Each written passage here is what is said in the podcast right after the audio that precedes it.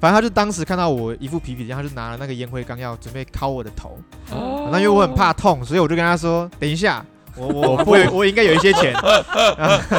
然后”不见棺材不掉泪。对，好可怕哦！对，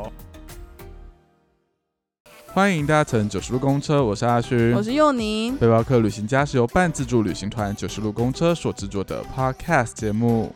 在这里我们会分享我们的旅行故事、背包客攻略教学以及创业的辛酸血泪。快跟着我们去旅行吧 Go, go, go！OK，今天就是 平常大家听到这边应该就是阿轩开始来个 intro 了，要把人介绍出来。但今天就是我本人要进行这个介绍。所以我接下来的一个小时，我都可以走一个比较舒适的路线，就不用一直 Q 问题。你也可以 Q 啊，因为我那个时候在跟来宾在对的时候，我就跟他说，你这个可以不用跟我多讲，但到时候我要跟阿勋一起做一个最直接的反应，你就只要给我们一个标题就好了。对，下标一个题。topic。对，对，没错。然后这个来宾啊，我算是跟他失联了好一阵子。你还记得你上一个来宾？玉慈吗？对，玉慈，我不太确定你跟他失联多久，毕竟是从国中一直到现在嘛。我们国中毕业后就没有联系，但是他去年有来参加探聊团，然后是我带的。OK OK，好，那这个来宾本身他是我高中的学弟，那大家就想说，为什么学弟好像很熟悉？因为其实我本人就是之前读的高中是我们是读语资班，然后那时候就是天龙国啊，天龙我们是天龙班，我们语十九班，OK。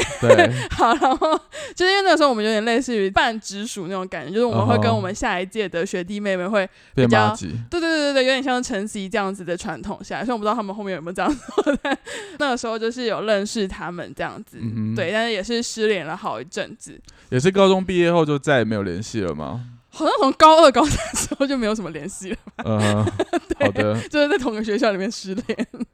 好，那我们现在欢迎我们今天的来宾康康。Hello，所以我这样进来了吗？对你现在要进来了，你可以踏进来了，门 已经为你打开。对，你现在可以开始，就是你可以先简单自我介绍一下之类的。呃，我是康康，上个月刚环游世界回来，刚好就 follow 到学姐他们的这个团队，嗯所以我就，因缘际会找到了佑宁。什么叫做因缘际会啊？那个时候我在滑那个 Instagram，嗯然后就看到九十路公车，哦，所以你在这之前不知道我们，我有追踪到你们的脸书，哦包含 OK YouTube。严格来说，我在这一次环游世界前，嗯，我有在找一些怎么准备包包，哦，对背包客结果靠背居然就是，居然就是，可以没关系你可以。讲居然就是，居然就是你们的节目这样子。嗯他那个时候就是因为我们一开始就是我们先聊到他一开始是在 IG 上面看到我们辽国团的那篇 po 文，活了近这不是近期的贴文吗？对对对对对，他就是被 IG 的推荐里面推到了 OK 然后他就看到他就说，哎、这个女生看起来怎么那么眼熟？对，我到底就是不是我就哪里我就把看过她那个学姐的照片截图下来，发在我的 Instagram 的动态，嗯，我就说 这个很面熟，然后不到一个小时就十几个人就炸我，把我骂了一顿。十几个人，真真的十几个人就把我骂了一顿，然后就说你怎么会忘记他是谁？所以你在你们你们学弟妹的眼中是很有名的一个啊，人吗？超级有名的，你是 KOL 吗？在立之中类的立中语资班的 KOL 之类的之类的。Why？我觉得有点过度吹捧。我要 大家等下可以听听看他说的话到底属不属实。anyway，因为那个时候就是刚好提到我们跟学弟妹们会有一些关系。对，然后因为他们在一些活动上面，其实我是蛮常会出现的。嗯，对，所以其实对他们来说，很多人都会知道我。然后三号就是有一些学弟妹们，他们之后也都是一样上了正大，就那个时候都还是微微的有联系这样子。嗯，其实他那时候抛出来之后，大部分也都是正大的学弟妹们就开始轰炸他，哦，我以为他们是都知道你在做九十路公车，但他们也都知道我在有做九十路公车因为其实有一个同学他是你们的实习生，科科，哦，科科跟你同班，同班同班。对，没错，哦对，然后三炮他在那个询问的过程当中，甚至我前男友也有在底下知道他回，他说他是国有你。我都可以想象他的口气，然后结果后来我就问学长说：“学长，对不起。”然后后来就说：“都 都成年人了，就这两个人居然讲一模一样的话，都成年人了。你们好无聊。I'm sorry，呃，因为这个学弟他一开始会重新联络上我，除了因为九叔公车之外，刚好提到他刚结束一个就是小小的环游世界对，这次邀请他上来，其实就是主要想要跟他聊一下，就是在疫情的状态之下，他去背包旅行啊，甚至是他更之前如何开始了他这一场背包旅行的这种大壮游。对，没错，环游世界这件事情听起来就是一个很梦幻的一个行为。比如说小时候在填什么你的人生志愿，游轮环游世界，游轮应该是长大后的梦想，小时候就只会写说要环游世界，嗯，没错。所以这真的是一个环游世界吗？还是你只是去了东南亚，然后就说环游世界？哎，对，其实我也不知道定义是什么，但是我第一次去的那个契机是因为那时候开了一间蛋糕店，后来就是做了半年，就是我连续大概半年是没有休过息的，就是每天都上班，嗯一直在卖蛋糕嘛，然后嗯卖完之后再继续卖牙膏，嗯。大家可以想象就是很很累，然后那时候就有点生病了，我觉得大家没办法想象，为什么卖完蛋糕之后会卖牙膏？还是你对“高”这个事情有独钟，只做有凹凹押韵的生意这样，对。对对。后来就是因为压力很大，然后觉得自己有点生病啊，嗯。所以那个时候刚好有一个朋友他在法国念艺术，他就刚好需要有人去帮他搬家，嗯哼。所以我就因为这样子就跟他一起飞到巴黎，开始我第一次的旅行这样子。所以你们那边搬家，你花了多久的时间呢、你到了法国巴黎之后，你花了多久时间决定说好，我要来去背包旅行一下这样子？决定要旅行是因为我那时候到巴黎就一直在他家里一直在睡觉，然后看着窗户发呆，然后后来就觉得说没有认真在玩，然后就开始在划那个 Sky Scanner，它是一个订机票的一个 app，嗯，它可以去比价。然后我后来发现，原来在欧洲买机票竟然可以比高铁或者是火车票便宜，嗯所以我就觉得说，诶，那有机会的话，我就来飞飞看别的地方。嗯所以从那一刻开始，我就多延长了我旅行的时间。嗯，所以原本计划只有要待两周啦。哦，所以你那个时候买去巴黎的机票是买单程的呃，对我买单程的。哦，然后就预计待两周。对，所以后来我们就是巴黎搬完家之后，我们就开着车子就开到地中海，大概开了四天三夜，嗯嗯然后就把行李落在马赛，它是第二大城市靠海的。嗯，继续我的法国外的旅行，那是我第一次嗯自己一个人出国。哦，什么意思？所以你之前都没有自己背包客旅行的经验过？对，就都没有，所以我其实搭飞机也会怕，因为我那时候我第一次是先飞马赛，是飞匈牙利布达佩斯，嗯，都没有自己搭过飞机的经验，所以其实嗯连 check in 都会有点紧张。手抖，对对对对对，真的真的真的会紧张。你可以先跟我们的小乘客说明一下你整个旅行的时间，还有大概去了哪些城市或者国家吗？第一次出去的旅行是大概花了刚好六十天整，嗯然后先飞巴黎，然后接着就是玩了一下东欧，嗯，再到中东，再到西欧、南欧，然后再到美国，然后后来就绕回台湾这样子。你刚刚只是说了一个大概的区块，那你在这六十天里面呢、就是你在这些区块里面，比如说某个国家，你觉得真的有花比较长的时间吗？或者是你就是很快速的想要浏览过去这些国家？哦，我觉得这是很好的问题。那时候在玩的时候，我也一直在想，说我到底是应该要比较沉浸的在一个国家久待，还是我应该要多踩几个点？嗯，那后来因为我觉得趁自己年轻，小孩能够跑跳的时候，多踩几个国家。嗯因为有一些背包客的前辈在路途中遇到，他们会说这样子无法去体会到很深的一个国家的文化或者是内涵。嗯可是我后来觉得说，看了很多个国家，你才能够发现他们的差异是在哪边。哼就有一个比较的概念。嗯对对对，就比如你光是买一个车票，你都可以感受到每一个国家的文化或者是氛围或者是法治都是不一样的。嗯，对对对因因为他刚刚听起来六十天两个月内他跑了这么多地方，对啊，你可以细节的说是哪几个国家吗？总共是飞了大概十十四到十六个国家，嗯，为什么会有一个 range？因为有有几个要 这一个数字他没有一个？确切算啊，还是有些国家的地位比较尴尬，像台湾一样，你不知道要不要把它放成国家这样。子。对对对对，具体的国家就法国，然后匈牙利，嗯哼，我现在把我现在把它默背出来是吗？他很努力要 recall 这件事情，捷克、奥地利，然后还有以色列、土耳其跟意大利、西班牙，然后美国、克罗埃西亚啊，还有波赫。你没有在旁边摇头，波赫波赫的全名是什么我忘记了，它就是第一次世界大战爆发的一个地方。OK，反正就是好，我整个忘记了，某某小国。塞拉耶佛之类的东西。嗯嗯，一开始就是学弟刚来找我聊天的时候，他就说他那个时候就是被一些背包客的前辈痛骂，就是说你怎么会花这么少的时间，一个这么 rush 的方式在进行一个背包客旅行？我刚刚听到他的整个路线，嗯，要不是因为他是来宾，不然我也会痛骂他、欸。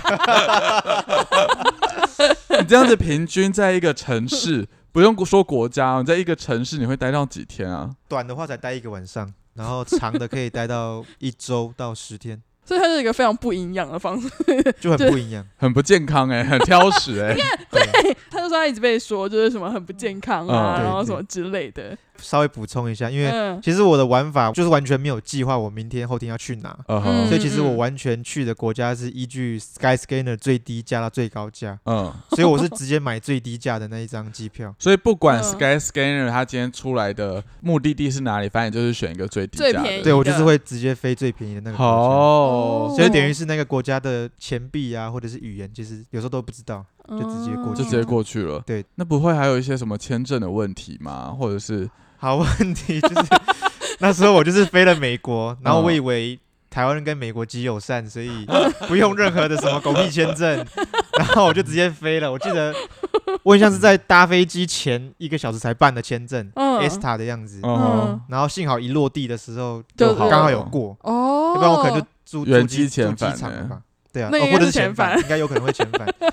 对，我不知道。好惊险，这件事情我不知道，这件事情很不合理哎。你是从哪里飞美国？呃，从巴塞隆那，从西班牙巴塞隆那。我记得我是在飞之前才才才发，因为是我纽约的朋友，嗯，嗯他跟我讲说，那我办了这个人办没？嗯签证了没？我就说啊，要办哦，嗯，才才才这样子。因为通常飞机要有签证才会让你上飞机哎，就就是是你在 check in 的柜台的时候，对啊柜台没我也不知有问那时候我怎么四年前我也忘我也忘，但是我确定我是在很靠近登机的时候才办，哦，或者是我办完之后他直接下来，也有可能。很冒险，对啊，反正就是一个乱七八糟的一个一趟旅行。对。对对，如果时间重新来过的话，你还是会用同样的方式去规划这一趟旅行吗？我应该会先报名九十路公车的行程。也是不要突然做广告。不是，我跟你讲，因为你一定要知道一些基本的玩法。那因为我那一次去完全是一个意外，我没有想过说后面要怎么玩呢、哦，对啊，因为毕对竟他那个时候只是想着要去搬家而已他也算是一个搬家。背包客小白，对对从来没有做过这件事情。对所以三炮，你是在法国巴黎睡得梦醒时分的时候，你突然想到说要来去背包一下，然后看我们的打包影片吗？打包影片是这一次，哦，这一次才，对对对对，三年前我们可能还没有对啊，在做我就想说，这件事情我。想说这时间线，还没还没还没还没。哦，怎么会有一个瞬间说我现在就要启程了？就是你真的只是因为滑到了哎、Sky Scanner 上面的机票很便宜，嗯哼，然后你就愿意去做这些事，你不会出发之前会有很多的担忧吗？比如说当地会被抢啊、被偷啊，或者是语言不通啊，诸如此类一些微博的事情。因为我一直很喜欢犹太的一些文化，嗯呃，以色列这样子，所以我有一段旅程，我最纠结的话是去以色列那一趟。嗯那我会飞以色列的原因是因为我在捷克的青旅睡觉睡到一半，因为我睡睡上铺，嗯，然后我嗯下铺的男生就是不知道在摇那个床还是怎样的，就把我吵醒。应该是做爱吧？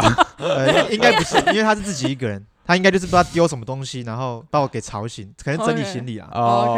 然后后来他知道他打扰到我，就很抱歉，嗯然后就去买了东西请我喝。嗯，然后后来哦就聊说他是犹太人，哦。然后那是我人生第一次看到活生生的犹犹太太人。嗯，那以前在台，因为我自己是对商业是有兴趣的嘛，啊，就是嗯什么犹太致富、塔木德，就一堆这种书，哦。然后觉得哦，有一个经典在眼前的那种感觉。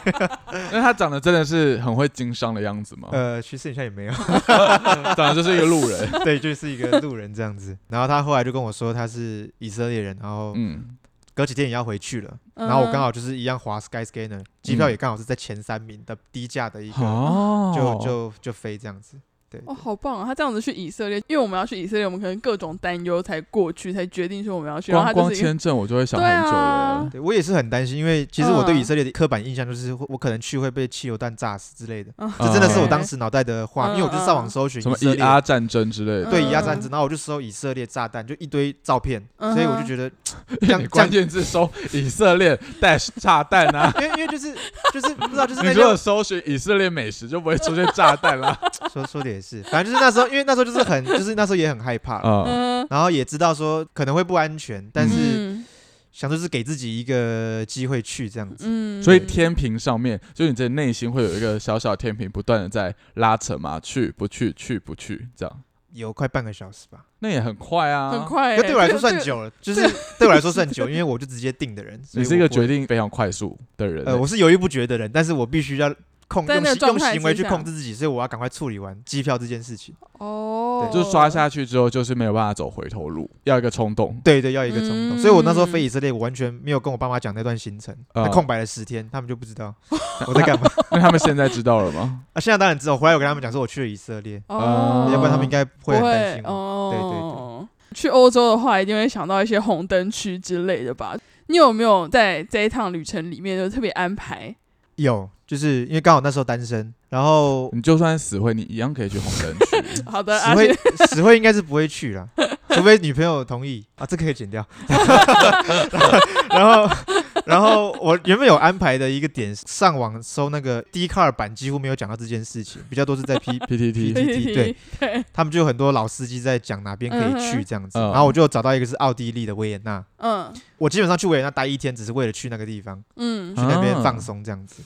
但是后来我在土耳其的酒吧被洗劫了，被骗钱，嗯，所以我等于是我的现金是不够撑完我的旅程的，嗯所以我才把那段行程给砍掉。砍掉。但你还是有去到维也纳，但我还是有去维也纳，因为机票那时候很像有先买了，就是一个被洗劫的状态之下，我还是要去，我必须得去，你就只能。在橱窗上面 就是干瞪眼我。不太确定奥地利是有橱窗吗？他们的玩法叫做 sauna，sauna 就是类似台湾的桑拿，嗯或者日本的桑拿，只是它那个桑拿就是有五层楼，嗯，然后里面就是有一两百个金发碧眼的女性、嗯工作者嗯在那边搔首弄姿，对跑来跑去，然后你只要看对哪一个人，你就聊一下天，觉得 OK 就直接去开房间。啊，什么意思？所以在那个五层楼的桑拿房，它本身就有很多的小房间。对其实你进去里面很像是在一个呃选妃欸大旅馆里面，然后你就是在旅馆的拉比，有很多的女性在那边走来走去。你这是不是有去过？其实大概就是那个画面。没有，我就想要 picture 一下啊。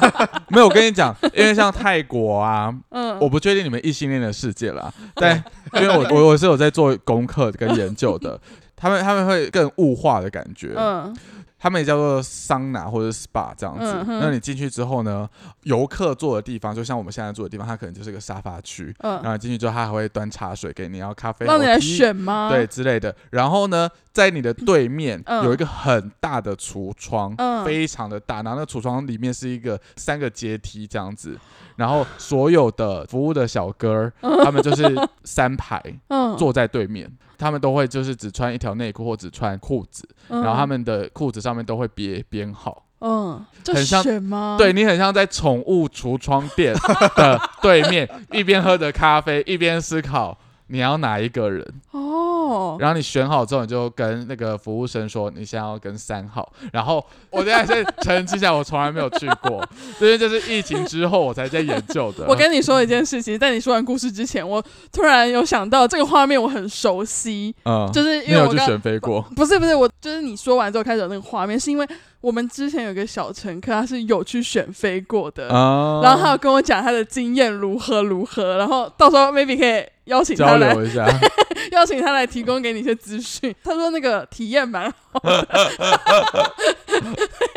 然后比如说你选择了你要三号的小哥，嗯，然后呢，那个服务员还会给你一个类似 menu，那个 menu 上面就是有不同的价码，就是做什么事情？对，或者是你要开的房间的 level 也不一样。哦，就你要开最简单的，它可能就只是一个淋浴间，然后一张床，嗯那看嗯最便宜的价格。嗯然后呢，如果你要高级，你要有按摩浴缸，然嗯后它又是另外一个价格。然后等你选好之后的话，你就可以牵着三号的手，一起走进去你选的那个房间里面。天哪，好一条龙的服务，，对，我觉得其实维也纳刚才他提到，康康提到的这个东西嗯也是蛮有趣，因为它有点像是你跟这些服务生 没有距离，哎，你是可以跟他聊天的。对对，那谈价钱也是在聊天过程中谈吗？还是其实已经会有一个公公定价？哦，他们的付费的方式跟台湾比较不一样是，台湾没有这件事情，哦，对，台湾的部分跟其没有。他国家比较不一样。对对对，就是维也纳他们的付费方式是你进到这个大楼，你就要有入场券，对入场券。那就我当时做的功课是要九十欧元，大概是90欧元，九大概是三两千三千有找，台币三千有找。嗯 OK，对，然后付完这个钱，你就有一个入场券可以到这等栋楼去消费。这听起来就只是买一个场地费而已。对，但是它会提供你一整天的吃的跟一些酒跟水，所以这三十欧是三十欧吗？九十欧九十欧元哦，这九十欧元是包吃包酒水的，不是那种很好的酒，就基本的基本的一些酒，啤酒之类的。对对，啤酒红，白酒对对对对。没有，就是很像是我前几次我们录音的那个贵宾室，就是在住在里面也可以啊。对，你如果晚上没有人会住了，就是晚上真的假的的地方住的话，可以进去里面。然后 就是你付完这个门票费之后，接下来就是如果你有跟谁看对眼的话，你就跟他谈。嗯，那基本上公定价都是在五十欧元。嗯哼，哦对，这个是四年前，我不知道有没有通货膨胀啊，但是应该有吧？欧元跌那么惨，对，当时就是五十欧。很多网友他们去都是一次可能会三次体验，然后再离开那一栋楼。就是它整个的价就只要付一次入门票。对，一次结束之后，在里面继续显晃，就边际效益会就是 会越来越划，会越来越划算的，越来越划算的，差不多是等一。下，那个开房间还要再额外支付费用吗？不用不用，你就是五十欧，就是是包然。后有空房间可以直接进去这样子。对对对对，所以低消就是九十加五十，一百四嘛。对，所以那时候我算就是算，这样加起来才四五千块。那我听说台湾呃有一些场合，他们就是直接五千多块了，但是那就是一个单纯的性的服务。哦，可是我看待欧洲的，他们是一整个体验，它什么是不体验？它就是一个 像九十肉林的体验呢，就是所以是很好奇他们怎么把这件事情给合法化，跟怎么去做这个娱乐的一个事情，这样。因为我觉得有趣的是，给了这个入门票的空间，嗯我会蛮想要花那九十块钱去里面，我就算不消费，但我就是想要走进去 take a look 这样。对，开箱那个餐点好不好吃啊？但但你还是要挑一个人一起进去，这样也不错啊。要吗？不就是你如果用吧他？那个酒水是在房间里面，还它就是说可能会偷偷地放在在大厅里面，对，可能就在大厅在拉拉比啊哦对拉比那边。你可以边吃边跟那些小姐聊天啊。对 那小姐在里面的讲的好像你真的有走进去一样，但我真的太好奇了，因为我查了很多照片跟影片，对，因为里面可以拍照里面当然是官方的，跟一些哦，特别的一些 YouTuber 他们可以授权进去这样。哦所以里面在走来走去的小姐是穿的很火辣，还是她们甚至是会露点？他们都没有穿，所以整个裸体走来走去 是，没有穿，听说是没有穿的，所以是还蛮嗨的。那有那有男生的吗？就倒过来，这个我下次去留研究一查一下再发给再发给你们你。可以帮我查一下吗？对对，很有趣。刚刚这边有提到说，因为你原本是要去做这个消费，但你嗯后来就是因为在土耳其被洗劫一空。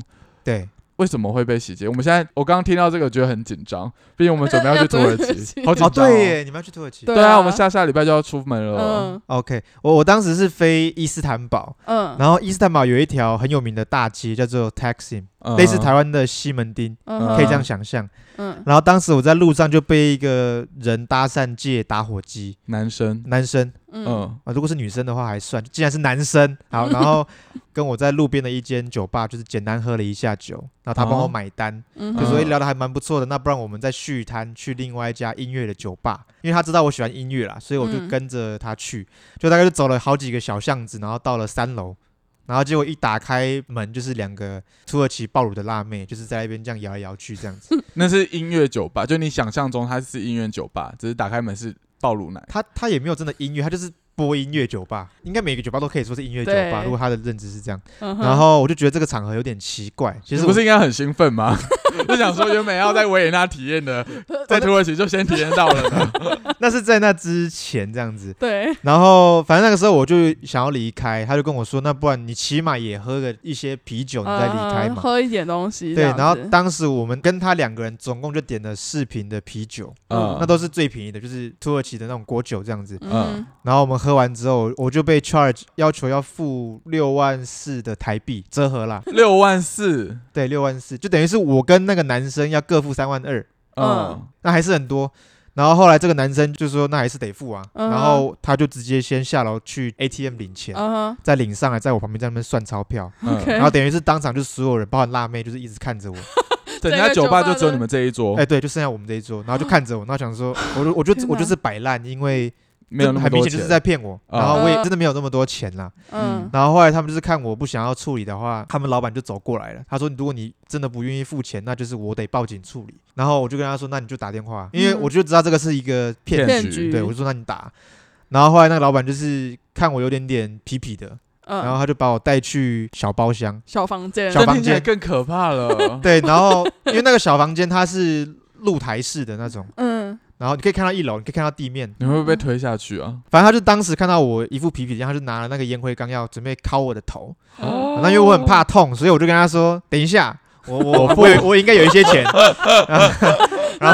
不见棺材不掉泪，对好可怕哦！对，然后那个时候我就掏出大概四百，应该是四百五十欧元左右，嗯，大概是一万六或一万二台币区间，嗯就付给他。然后想说这样应该可以了事了吧？结果后来他穷追不舍，他就叫两个小弟，就很快的小弟就把我押去那个外面的 ATM 去领钱。啊，就是在大街上，就是我被人家去领 ATM 领钱，结果后来我们就是插卡进去之后，结果发现我的国际卡是没有在台湾银行开通的，所以我其实领不出钱。嗯。那他小弟就整个傻眼，他老板也傻眼，嗯。那我也傻眼了，因为我怎么会领不出钱？嗯然后他就觉得说我在骗他们，嗯，然后后来是威胁我说要把我扔下去，他就真的是拉着我的那个袖口，把我抓去那个三楼的小房间的墙角，就是说要把我给扔下去了，这样，这真的这是什么黑帮电影啊？对，这是蛮蛮蛮。我跟你说，，那个时候他其实刚好少掉一个，就是小小细节。他那个时候在路上被搭讪的时候，那个土耳其人就跟他说：“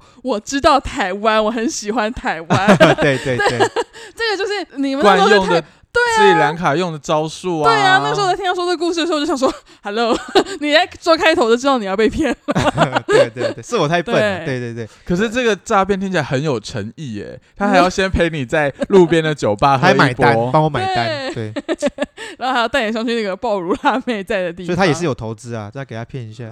啊，没有，那后来那后来是怎么怎么脱困的的？呃，后来就是我有察觉到，就是那个小弟在拉我去 ATM 的路上，以为我是中国人，嗯，他就觉得说北京为什么要去迫害回教徒，嗯包含新疆啊这些事件。嗯我才有点嗯 get 到说，原来他把我当中国人了。然后我就嗯跟他们老板说，我不是中国人，我是台湾人，嗯哼先做一个切割嘛。然后第二个是，我就跟他说，我是很虔诚的穆斯林教徒。嗯我说你为什么要这样对待同胞呢？嗯然后他的老板就一副 what the fuck 的那种感觉，然后他就不太相信我啦，所以后来我就开始跟谁会相信你啊？后来我就跟他念了几条教条，他就嗯说要公平交易啊，然后不能碰酒，不能碰色，然后后来我就跟他说，不然你翻我的包包，他就真的拿出了一本可兰经在我的小包包里面，嗯，就是我随身放了一本可兰经啊，在当天，你为什么会想要放一本《可兰经》在身上？就是因为刚好当天早上我在路上搭讪了一个大学生，嗯。结果后来我们就是去清真寺，他带我去了解穆斯林的文化，嗯，哦。我就拿了一本，就像是台湾的庙方会放一些免费赠化缘的，送的那对些，化缘的那种书，嗯然后带一本回去念一下这样子。嗯，所以一切只是一个巧合。对，就是巧合。那他真的知道我有那本书之后，他的态度就整个大转变，嗯他就觉得我很像真的是穆斯林。然后他的嗯小弟就赶快说：“哎、你赶快把它收起来，这个东西不要在这边出现。”然后后来他就没有跟我 charge 剩下的钱了。他也没有把原本的哦钱还给你。啊，当然也没有，对。只是后来我到门口的时候，那两个辣妹就问我说：“那老板跟你有收完尾款吗？”嗯，我就说没有。他们就说：“哦，算你厉害的那种感觉。”嗯，然后他老板后来还追出来说：“哎，钱还够不够？你可以搭 Uber 回去。”他大概塞了两百里拉给我，让我搭搭车回家这样子。你应该感到开心吗？我不知道，但是 总比总比没有好啦，只能这样讲。蛮有点小小的良心的，就还追出来说啊，你是不是没有钱了？可是那是前提建构在他以为你是穆斯林的这样的一个状况啊。他就是没有放可兰经在包包里面的话，他就是会被推下去、欸。而且你们的对沟通的过程都是用英文，是用英文，老板的英文是非常溜的。其实还还算可，就是有口音呢、嗯就是有口音的对，我想说你要怎么跟他解释台湾不是中国这件事情，就很困难吧？你护照都写 Republic of China，啊他那时候好像没有看我的护照，但是这块当时沟通是没有太大的哦状况。还要请他先 Google 一下，对对对对 You can 找 Google 一些 it。YouTube 的一些 相关影片，就解释这一切。对。然后我觉得比较有趣的是，嗯，那时候我钱等于是四百欧元被骗光，那真的是我所有的现金，嗯然后我卡片也领不出来，所以后来我能够继续玩下去的原因，是因为我去了叙利亚的一个难民收容所，嗯我，去跟校长借了六百美金，然后再继续玩。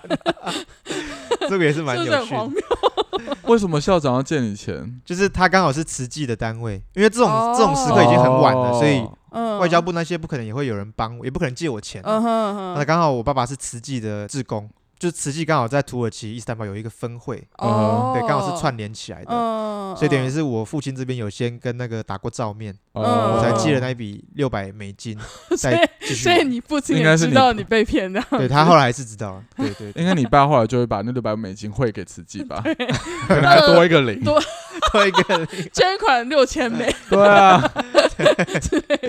对。讲完这些就是比较有趣的事情，自己在这一趟旅行里面，自己有没有真的很推荐的，或者是你真的印象很深刻的一个国家？如果是最深刻的国家的话，是以色列。有跟大家有聊到，就是因为以色列对我的刻板印象就是可能会被炸弹炸飞之类的，哦就是很危险。可是我真的飞到当地的时候，其实是极度有安全感的。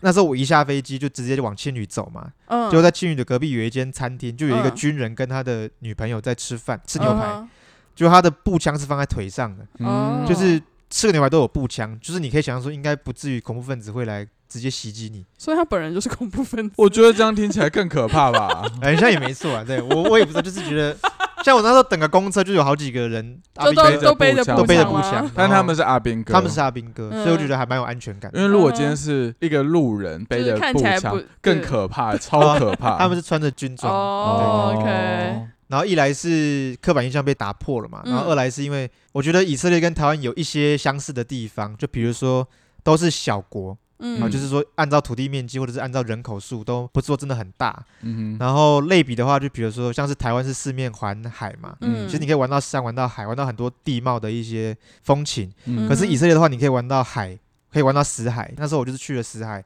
然后躺在上面仰卧起坐看书，嗯就还蛮特别的，因为它是哦浮力是很强的，哦玩一些沙漠的地形，哦，然后去玩城，市，然后跟嗯。那个耶路撒冷，它是一个圣城，嗯。刚好几三大宗教都是在同一座城市汇聚，嗯。嗯然后有一面哭墙。就是以前我们可能高中会念到那些历史的东西会出现在你的眼前，嗯。哦，对，所以那时候我记得我在哭墙前面的时候，我有遇到一个阿拉伯裔的以色列人，然后他是警察，哦。那刚好很年轻，我就问他说：“诶，到底以色列，尤其是这边呐、到底危不危险？嗯，因为之前我有听说很多圣城的一些恐怖攻击的一些事情。情，他说还算安全啦。然后我就说：“那最近有没有发生什么事情？”他说：“哦，上礼拜有一个警察跟一个类似说恐怖分子，然后就他就指我附近，嗯，就是被刀插死。”我就说：“你不是说很安全吗？” 我就觉得说：“OK，那可能大家的认知是不太一样的。”嗯 我就觉得有点点有趣这样子。所以他整个的国家的氛围，我觉得就玩的地貌的话是很多元之外，然后第二个是他们是一个跟台湾类似，因为我们是被中国是有点点被压制的，嗯，然后以色列他们是被七个阿拉伯国家给包围，嗯，等于是他们要一次对抗七个强国，嗯对埃及啊或者是沙乌地这些国家。可是有时候在路上走，就会发现有一个很有趣的现象，就是可能路上有一些很可爱的。可能是女生，可是他们其实都是当过两年兵、拿过步枪的。哦，对，因为那个时候我有认识的一个女生，她就是你像刚毕业，不知道三四年吧。嗯哼，她跟我说，她以前是拿拿也是拿步枪，哎，她是狙击枪，就是护送奈及利亚的那些难民。哦，那过边境的就是我很难去想象那个场景是我生活的朋友。嗯，对我觉得这个是蛮特别的。嗯然后也会反观，嗯就是台湾的部分，就是当了四个月的兵，可是很像没什么太大的受到的训练这样子，我就觉得这是蛮大的不一样。像以色列这个地方，算是一个大家会心里面向往去的一个地方，因为它就是就是它的门槛非常的高的那种感觉。对，然后那个时候在跟就是康康聊到这件事情的时候，他就觉得说他一定要推荐这个地方，因为他就觉得说他的第一趟背包旅行的这个过程里面，他觉得他真的是最想推大家去以色列这个地方。对但，去完以色列是不是就不能去一些中东国家啊？嗯哦，有，很像是出入境的话会有一些限制，只能够单向、单向进出。对啊，哦对对对，但是我也没有做功课，然后刚好也没有踩到这个雷。嗯，对 是对这个背包客新手运，因为现在听下来，我蛮好奇的一件事情，是因为你都是非常临时的决定你接下来的目的地要去哪里嘛？嗯那你到了当地之后，比如说你是如何去做功课？比如说这个国家是要玩什么、吃什么，甚至是住哪里等等，你哦都是在什么样的场合去研究？通常我都是直接飞到，就是我一下飞机之后，我就会直接去青旅。然后我的习惯是不要上网查资料，嗯哼，我都会尽量去问柜台，嗯，或者是问室友，或者是问当地人，嗯哼。我要吃什么或者我要哦玩什么，哦，然后他们会给我几个景点，我再把行程给大概抓出来。嗯。对，因为我尽量不要去使用网络的原因，是因为因为很多时候我们在搜寻的也是用英文搜，或者是用中文在搜，嗯，嗯对，所以其实我们所看到的那些玩的景点，其实是我们台湾人的一些观点，想法。哦，那我觉得这样是不太 local 的一个做法。哦，嗯对，所以我会尽量去以当地人的想法为主。因为其实像你在这一趟旅行里面，其实主要也都是在欧美，然后还有中东国家。那你在这一趟旅行里面有没有遇过什么？比如说真的很歧视哦，你就是亚洲人啊，然后有一些不好的经验之类的。有好几次啦，嗯但是我印象比较深刻是有一次我应该是在巴黎，然后突然间有一些脸书社团有一些台湾人在巴黎的这种社团，嗯然后他们就有人发文说要去酒吧放松一下。哦。你说一群台湾人要相揪在巴黎去，对对对，嗯就刚好有一个人他可能是刚到巴黎，然后想要交一些新朋友哦，那我也无聊，要不然我一直在嗯。家啦。然后后来我们就是六到八个人就去这样子，嗯，结果上去之后，我有一个朋友在舞池区这样子，哎，我朋友他就被几个应该是法国人，他们就说什么 Yellow Monkey 还是什么的，哦，或者是有些人会刻意在那边讲你好之类的。嗯嗯哼，今年这次是飞匈牙利的时候，嗯。在路边跟韩国的朋友还有匈牙利人吃饭，嗯，也是会有当地的人过来，就是会说什么你好，就是很很刻意这样子。因为我当下他可，能想要搭讪你而已啊，因为我的认知其实跟阿勋是一样，我就嗯觉得那应该只是就是想你好要来聊个嗯天。可是我朋友他们就觉得他不太礼貌，所以我不确定是不是在他们的潜文化里面就是这样，就是在调侃还是什么的，这我比较不知道。对，只是我朋友他跟我讲，就是在地人跟我讲说，他们那样就是在开你玩笑的意思。哦，是哦，对对对，就 Yellow Monkey Monkey 是比较是开玩笑在调侃你，嗯，但你好听起来就很像走在路上，他要做你生意的感觉啊。或者是哦对对口尼基瓦，对啊，就是可能尝试看看到底哪一个可以跟你对上频率对这样子。啊，对，或者是有时候法国的另外一座城市叫里昂，然后嗯，在那边也是路上就突然间被一个黑人给拍肩，我以为他刚刚那个动作，我以为掌，就是整个太密，拍在我大概是肩膀跟胸哦之间，很大力的那一种，很大力，嗯。我就吓一跳，嗯。然后就是又 bro，我就是哇哩嘞，我就整个吓死，这样子。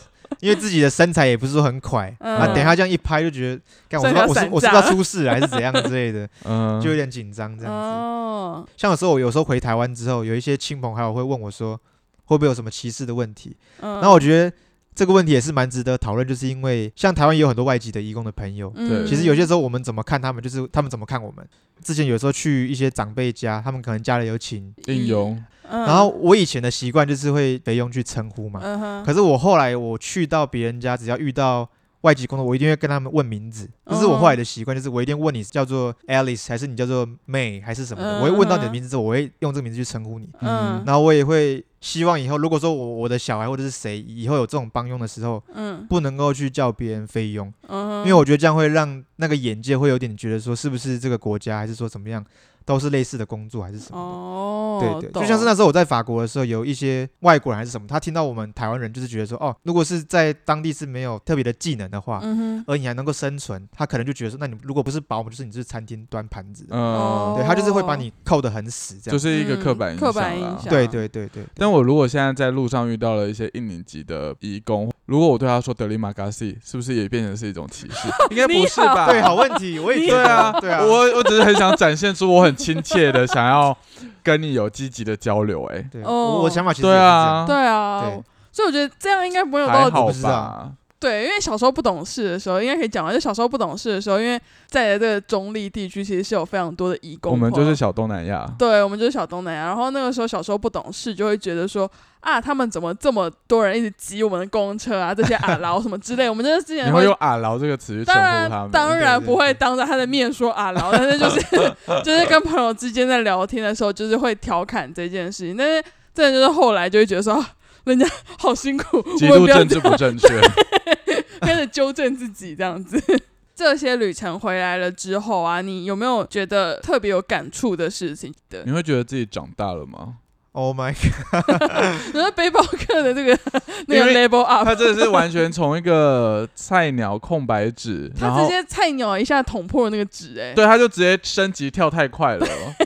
第一次回来的印象我没有很深刻，嗯，但是我今年这样子玩回来，因为刚好有一些亲戚，他们就是有点嗯半调侃在看我，就是我去工作，然后去哇靠那剩下嗯。下面意义啊呢？然后就这样这样子问我这样子。嗯。啊，因为我之前也会看一些换日线啊的一些嗯。文章，嗯哼，然后他们就写说怎么更认识自己这样子。那我其实我比较肤浅，我就觉得嗯其实没什么意义啊，就是 就是就我个人的话，我觉得没有特别的厉害，它只是一个让我看到不一样的人们他们生活的方式，真的只是这样子。所以你回到台湾之后，你的无论是生活方式或者是人生态度是没有任何的改变。哦，有改变，但是我觉得那只是我在国外看到的，然后我只是觉得我也可以有那种生活方式，只是因为我现在人在台湾，我在去之前我人在台湾，所以我的生活方式长这样。嗯就比如说，光是买一个车票这件事情，你在嗯以色列买跟在台湾买是不一样的感觉。是，嗯哼，旅行的这种小细节跟小画面才是我觉得最好玩的，而不是特别去看什么景点这样子。我个人是这样想啊。然后你刚刚说我回来有什么改变的话，比如说像我回来就是开始很想说去装潢我们家的顶楼的那个，刚好有一个小露台，然后就可以把人家骗到你们家顶楼，然后然后再把它丢下去。然后这两个然暴露后大奶妹在那边，对，这在台湾应该会上新闻吧？然后还有一个点就是，像我那时候在美国还有在欧洲比较多，他们就是有一些人很爱去露营。嗯嗯哼，然后这趟回来之后，我也想说，我有没有机会去车路这样子。嗯然后我昨天我才刚买了一个车顶帐，就是把床装在车子顶上面。刚刚想说，他刚才买了一台露营车，哦，不不不，露营财力多雄那太贵，那太贵了。然后我就是买了上面，所以我未来一年的计划就是要睡在车上，啊，就是我打算睡在车上一年看看。然后我今天已经睡了第二天这样子，好睡吗？呃，其实很好睡。所以你那个车顶帐，你是就是有点像是在自己家外面，然后你就是比如说你需要吃饭啊，或者是洗澡的，再回家，就是单纯那个就是否睡觉。简单讲就是你住在你们家的车库，车库对，但是因因为我常常有出差的需求，呃，大概一个月要去哦。大概七到十天呢、所以我可能之后如果我朋友开玩笑说你是不是住海边，嗯。我可能就跟他说对啊，我就真的住海边，就是直接、哦。可能车子就放在海边，就直接看日出。哦。的这种感觉哦对，，想要换看不一样的生活的方式，这样子。那你今天听完就是学弟康康的这一段的分享，你有没有什么特别有感觉？因为毕竟你可以自诩为一个背包客前辈吧？不行吧？为什么不行？因为我觉得，我觉得我是一个很乖巧的人，就是我哦你是说像他一样这么大胆。哦，你看，像我们这次要去土耳其，虽然有一半的性质是以工作的方式去，但你看我已经花了两三个礼拜在研究这个国家，对然后我已经在想说，我们的行程要怎么安排？对，要去哪些？景点，有已经有这样子的一个东西了。就是你是会有规划性的，然后你觉得它太冒险，对我不会规划到百分之百，但至少嗯可能五成的东西，我希望可以掌握在手上。哦，就是它的太不确定性，所以你没有办法评对。所以我觉得他搞不好才是一个真正 真的的背包辈吗客。对耶，对，啊，我们谁就是假的。对啊，而且你看，我们的人生也没有发生像土耳其那么可怕的事。哎，那个真的是我希，望人生不要发生这种事情。